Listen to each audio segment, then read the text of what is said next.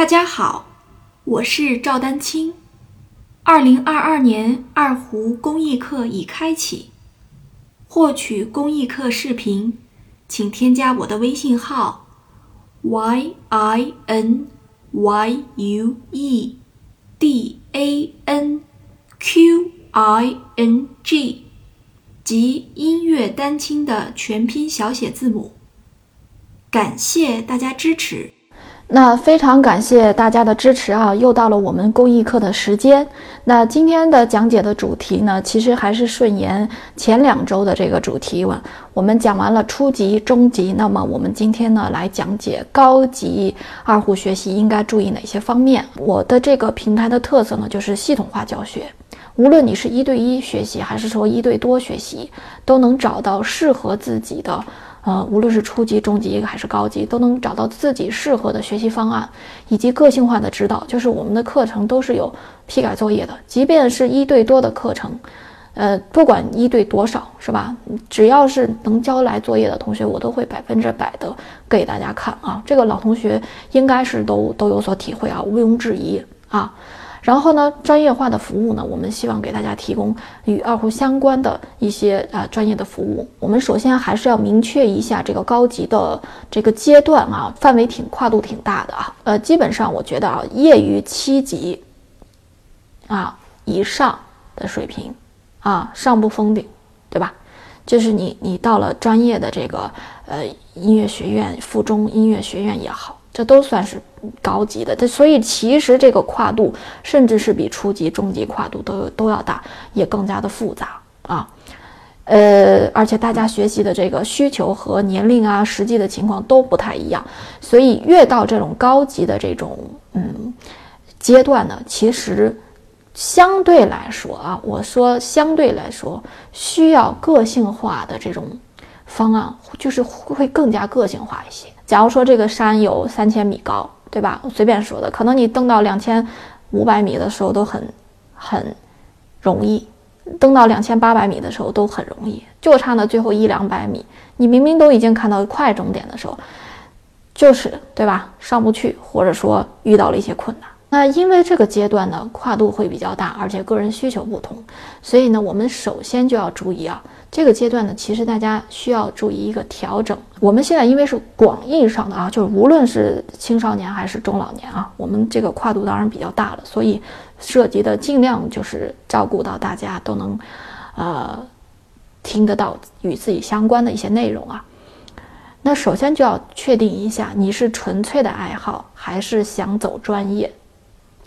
这个问题到这个阶段的时候，我觉得应该开始思考。那我来说一下，有些就是这个，当然主要是针对一些青少年儿童啊。有些青少年儿童有一个极端啊，就我也遇到过啊，就是小小孩开始学嘛，对吧？五六岁、七八岁开始学，还没学，就是还没学呢，就连入门都没入门。家长说，那个，你看这个要要我们我们要走专业，我们就好好学，是吧？不走专业的话，我们就呃投入的少一点。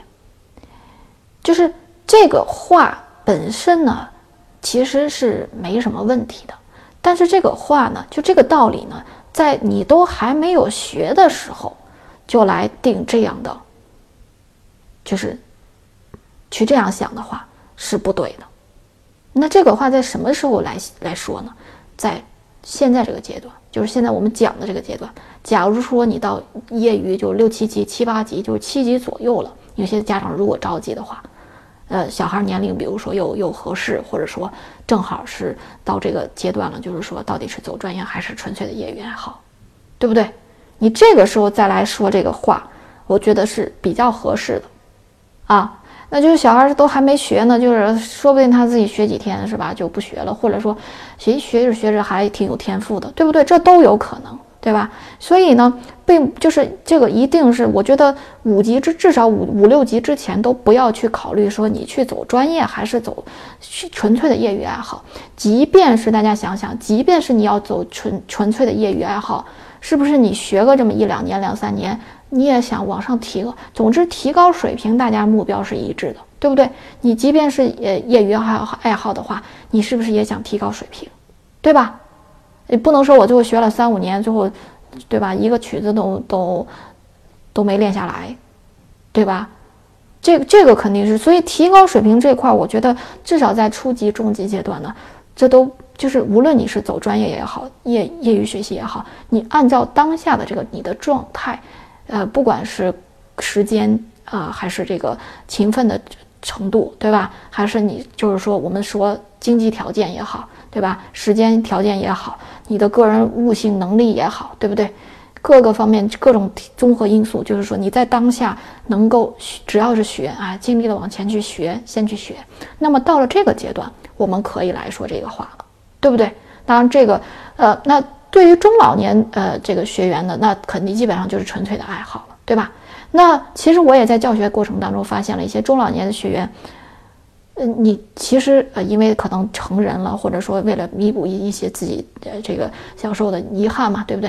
其实有些中老年的这个学员反倒要求还挺高，说我就要这个朝着这个十级啊，业余十级去考，或者我就要去学的尽量啊，虽然也知道自己走不了专业，但是要学的尽量好，对不对？这个也是有很多大量的实实际例子。所以说，在这个阶段呢，当然我们首先还是要对这个目标做一个。一个截然的区分啊！你看你是纯粹的爱好还是艺术专业？